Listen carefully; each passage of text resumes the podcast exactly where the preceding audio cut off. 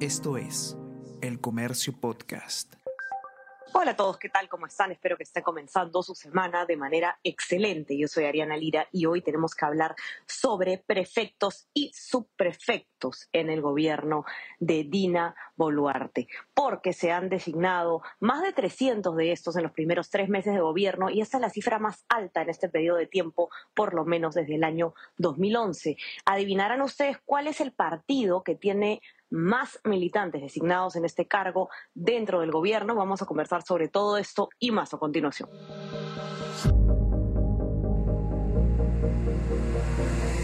Tenemos que hablar con Ariana Lira.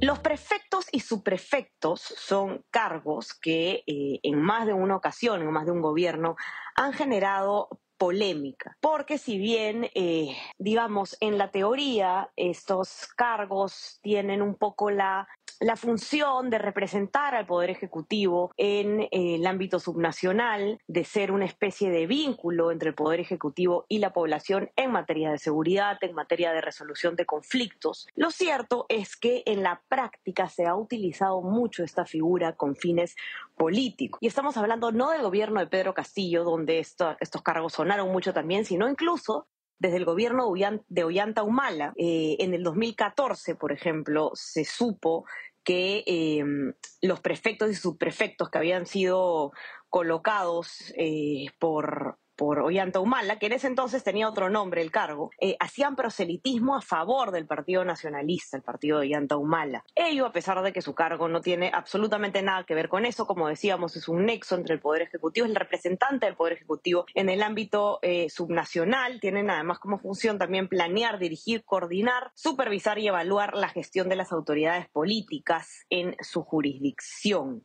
Durante el gobierno de Pedro Castillo, los nombramientos de prefectos y subprefectos eh, llamaron mucho la atención, sobre todo porque se supo que eh, casi eh, la mitad, alrededor más del 40% designado, pertenecían al partido Perú Libre y justamente lo que advertían desde entonces los especialistas es que había que tener cuidado porque estos cargos podían usarse, ya se había hecho antes, como una red de clientelismo para realizar labores de proselitismo y en el caso específico preocupaba que se pueda utilizar con miras a una posible, a una posible recolección de firmas para un proceso de eh, referéndum, para una asamblea constituyente. Pero el gobierno de Dina Boluarte también ha nombrado prefectos y subprefectos y de hecho en los primeros tres meses que va de su gobierno, eh, la cifra de estos funcionarios designados es de 344. Esta es la mayor cantidad de estos funcionarios que se ha designado en los primeros tres meses de gestión, por lo menos desde el año 2011.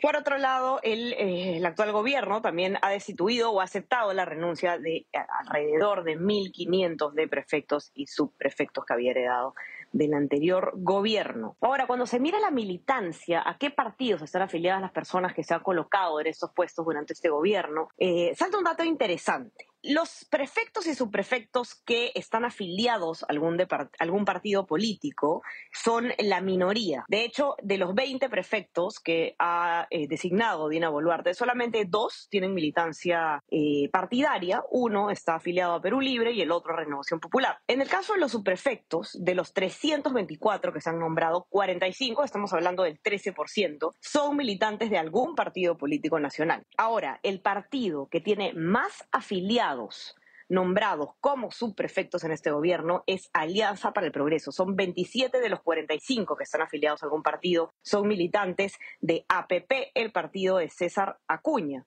Luego le sigue eh, Somos Perú, pero solamente con 7 militantes. Ahora, ¿cómo interpretamos la presencia mayoritaria de Alianza para el Progreso en los cargos de, subprefecturas? Maite Siriaco, que es la autora de este informe de ese data que se ha publicado el día de hoy en la versión impresa y también en la web, ha conversado con algunos especialistas, ex ministros del Interior y también con el consultor eh, de 50 más 1, Martín Cabrera, sobre eh, este caso específico. Para Cabrera, por ejemplo, hace sentido que Dina Boluarte, por el hecho de ser una presidenta que no tiene partido, que no tiene bancada en el Congreso, que no tiene absolutamente ninguna, eh, ningún tipo de bases a nivel nacional, se pueda apoyar en un partido que es fuerte, sobre todo, hablando de manera subnacional, que tiene una fuerte presencia en las alcaldías, una fuerte presencia en regiones, como lo es Alianza para el Progreso. Se podría haber apoyado el gobierno justamente en el partido de César Acuña, alguna especie de alianza tácita o expresa eh, podría existir, no lo sabemos. De hecho, Maite ha conversado con fuentes dentro de Alianza del Progreso que eh, no han querido dar una declaración oficial, pero que le han comentado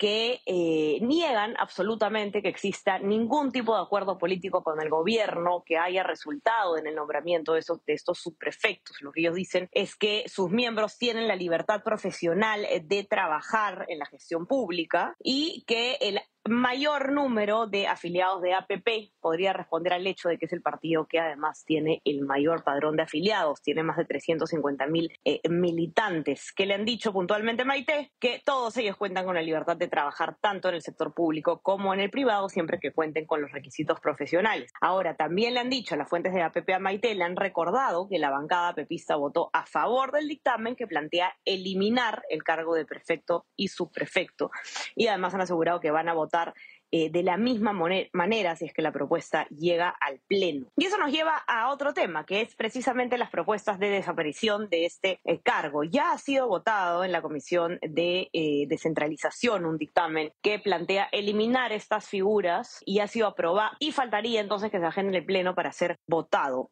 Ahora, Rubén Vargas, que es ex ministro del Interior y ha conversado también con Maite, le ha dicho que él está de acuerdo con que estos cargos desaparezcan. ¿Por qué? Básicamente porque las funciones que tenían los prefectos y subprefectos eh, ya han sido asumidas por otras direcciones creadas dentro del Ministerio del Interior, como eh, la Dirección General de Orden Público y la Dirección de Rondas Campesinas. Por lo tanto, tener a estos funcionarios recibiendo un sueldo del Estado para duplicar funciones no sería lo más eh, inteligente. Y en la misma línea estuvo Ricardo Valdés, que es ex viceministro del Interior. Le parece que con el presupuesto que se designa a este tipo de funcionarios se podría reforzar otros temas pendientes en materia de seguridad ciudadana sobre todo si tomamos en cuenta, como decíamos al principio, que son cargos que en la práctica se están utilizando o se han utilizado, digamos, para fines, distintos eh, a los originalmente pensados, ¿no? Ricardo, Ricardo Valdés le decía también a Maite que ha sido una tendencia de algunos presidentes designar a personas eh, ligadas al partido de gobierno, por ejemplo, con la finalidad de pagar favores políticos, darle trabajo a la militancia y usarse como una suerte de agentes que pueden llevar y traer información. Tenemos entonces mapeada la situación de los prefectos y subprefectos nombrados en lo que va del gobierno de Dina Boluarte. Pueden entrar a ver todas las cifras, comparar cuántos han designado en este periodo de tiempo también los gobiernos anteriores. Lo encuentran en el informe de Maite Siria con nuestra web elcomercio.pe. Van a poder encontrar ahí también eh, cuál es la presencia partidaria que hay dentro de estos nombramientos, que como decíamos, la lista la encabeza Alianza para el Progreso, un partido cuyo líder además ha tenido un acercamiento con el gobierno. Ya sabemos que César Acuña se ha reunido con la presidenta Dina Boluarte, él registra además dos visitas a eh, Presidencia de la República y también a otros ministerios del Estado. Toda esta información la encuentran en la nota, no se olviden también de suscribirse a nuestras plataformas, estamos en Spotify y en Apple Podcasts para que puedan escuchar todos nuestros podcasts y eh, suscríbanse también a nuestro WhatsApp, El Comercio Te Informa, para recibir lo mejor de nuestro contenido a lo largo del día. Que tengan un excelente inicio de semana. Ya estamos conversando nuevamente el día miércoles. Chao, chao. Tenemos que hablar con Ariana Lira.